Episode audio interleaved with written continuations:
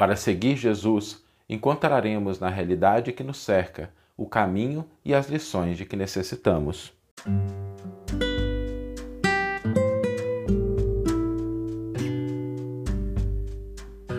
Você está ouvindo o podcast O Evangelho por Emmanuel, um podcast dedicado à interpretação e ao estudo da Boa Nova de Jesus através da contribuição do benfeitor Emmanuel. Hoje nós vamos refletir sobre algo importante, que é o que significa seguir Jesus, mas no sentido do como. Porque Jesus fez um convite para que nós o sigamos. E, em primeiro lugar, é importante a gente ter consciência do porquê, do para quê que a gente quer seguir Jesus. Isso está muito relacionado, às vezes, uma dificuldade que nós temos, porque a gente às vezes até quer, mas nem sempre a gente faz, ou faz da maneira errada. E o primeiro ponto para a gente entender, e aí é uma questão que cada pessoa precisa responder, é por quê? Por que seguir Jesus? Por que, que a gente quer? Eu sei que a pergunta pode parecer um pouco óbvia ou redundante, mas nem sempre ela fica clara na nossa cabeça. Porque existe um caminho que às vezes ele é pedregoso, às vezes ele é difícil, às vezes ele impõe desafios, mas a razão pela qual uma pessoa se propõe a seguir os ensinamentos de Jesus, não é por conta das dificuldades do caminho, é pelo ponto de chegada. Não é somente pelos empecilhos, pelos problemas, pelas curvas, mas é pelo ponto de chegada. Ou seja, nós queremos seguir Jesus porque isso vai nos trazer uma condição de paz, de alegria, de contentamento melhor do que o que a gente tem hoje. Então, é importante não esquecer esse ponto, porque a promessa de Jesus não é uma promessa do sofrimento, ela é do esforço, ela é da dedicação, ela é da transformação íntima, mas com um propósito de que a gente atinja uma felicidade real.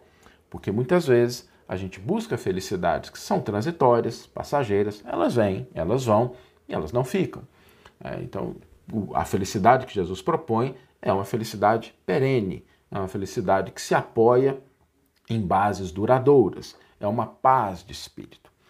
Agora, nesse processo, entendendo esse destino, entendendo o ponto de chegada, existe uma caminhada. E essa caminhada, às vezes, ela é percorrida, nesse né? caminho é percorrido de uma maneira certa ou de uma maneira errada. A maneira errada é quando nós nos equivocamos em relação à realidade que nos cerca a gente começa a não reconhecer aquilo que está à nossa volta, a realidade em que nos encontramos. E por que, que é importante nós termos essa concepção de qual é a realidade em que nos encontramos, o que, que nos cerca, e olhar para a realidade como ela é, não como a gente gostaria que ela fosse. Porque se nós estamos percorrendo um caminho e nós temos uma exata noção de onde nós estamos e onde queremos chegar, o trajeto se torna mais claro. Agora, se a gente não sabe onde a gente está, fica um pouco difícil da gente chegar lá. Esse é o primeiro ponto para a gente entender o que é que significa caminhar na direção de Deus. É preciso saber qual é a realidade em que nós estamos. E quando a gente fala de realidade, a gente fala de realidade das pessoas que nos cercam, da nossa história, daquilo que nós vivenciamos, dos desafios que temos, dos valores que possuímos, das possibilidades, das oportunidades, tudo está relacionado a esse entendimento da realidade que nos cerca. Então, o jeito errado né, da gente buscar seguir Jesus é a gente ignorar esse aspecto. E o jeito certo é a gente começar a lidar com essa realidade da forma como ela se nos apresenta, da maneira como ela foi colocada. Porque é exatamente nessa realidade que nós temos o caminho e nós temos as lições de que necessitamos. A sabedoria divina não nos coloca em circunstâncias a esmo, ao acaso. Cada pessoa está numa situação, num tempo, em relacionamentos para aprender lições. Algumas mais simples, outras mais dolorosas, algumas para corrigir exatamente a razão pela qual a gente se inseriu naquela situação, mas nós não estamos à toa né, ao acaso numa determinada situação. Todas as circunstâncias que nos cercam têm uma lição importante para que nós possamos avançar, progredir, caminhar na direção de Jesus. E o outro aspecto que às vezes é, é, é uma coisa errada, mas que às vezes a gente faz isso, é normal, a gente está em processo, mas é um cuidado que a gente tem que ter, é a gente se equivocar achando que consertando o outro, nós vamos estar caminhando na direção que a gente pretende. A gente foca no problema do outro, na dificuldade do outro, na lição que o outro precisa aprender, no que o outro fez, e a gente esquece da nossa. E nada de errado a gente reconhecer a realidade do outro, mas precisamos entender que é a nossa transformação que nos habilita a caminhar na direção do Cristo. Se nós nos transformarmos e aquela pessoa que está à nossa volta não, a gente vai produzir dois, duas coisas positivas. A primeira é que a gente consegue caminhar, a gente se aproxima. Segunda é que nós vamos ter maior condição de ajudar quando necessário, de compreender, de auxiliar. Por isso, uma das coisas que mais acontecem, sobretudo no campo religioso, às vezes a gente vê muito isso, é uma preocupação em excesso em relação ao que o outro deveria ou não fazer, ao que o outro poderia ou não fazer, ao que o outro deveria ou não entender, aprender. E uma preocupação, ela pode até ser legítima, mas a gente precisa tomar um pouco de cuidado quando isso começa a desviar a nossa energia daquilo que realmente importa, que é qual é a transformação, qual é a mudança que eu preciso fazer na minha vida, na minha perspectiva, na minha forma de agir, na minha forma de interagir. Esse aspecto é importante. Porque se o mundo inteiro mudar e a gente não, nada vai alterar na nossa vida. E se nós mudarmos, ainda que as pessoas à nossa volta não, nós estaremos mais próximos da felicidade. O que não significa ignorar o que a gente pode fazer pelas outras pessoas, é preciso tomar cuidado com isso, porque a nossa transformação nos habilita a sermos mais úteis, mas é preciso abandonar uma ilusão de controle que a gente às vezes conserva em relação à vida das outras pessoas. Nós não temos controle sobre isso. Até porque, se a vida nos cercou das experiências, recursos, possibilidades de que nós necessitamos, o mesmo cuidado foi feito em relação às outras pessoas. Então, às vezes a gente quer mudar coisas que, para a vida da outra pessoa, é o que ela precisa. Nós estamos em diferentes pontos da jornada na direção do Cristo. Alguns mais na retaguarda, alguns mais adiante. Nós estamos num ponto específico.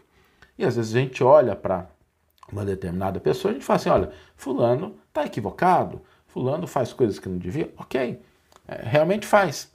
Mas quando aquilo não está no nosso campo de responsabilidade direta, a gente precisa reconhecer que a vida situou-nos, assim como situou o outro, no campo em que nós precisamos para aprender.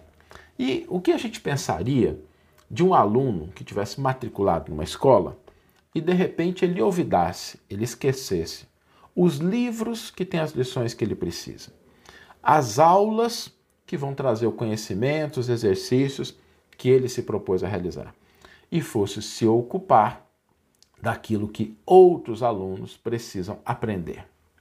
Seria um baita de um problema, porque os outros alunos têm professores, têm lições, têm materiais. Não significa que a gente não possa cooperar, mas essa cooperação é como aquela ajudinha que a gente dava para o colega na época da escola. A gente não vai substituir o professor dele. A gente não vai substituir os recursos, a possibilidade. Podemos colaborar, efetivamente, mas nós não podemos substituir aquilo que é a lição do outro. Por isso, olhar para a realidade que nos cerca, como ela é, e evitarmos cair nesse equívoco de que se a gente consertar o outro, a gente vai estar mais perto do Cristo, é um passo importante. Na nossa jornada na direção do Evangelho, daquilo que Jesus nos ensina, nós devemos amar, auxiliar, abençoar e algumas vezes seguir adiante. Nós devemos caminhar, porque em última instância é a nossa transformação íntima, é a renovação de valores, de perspectivas que é a tarefa que nos cabe fazer.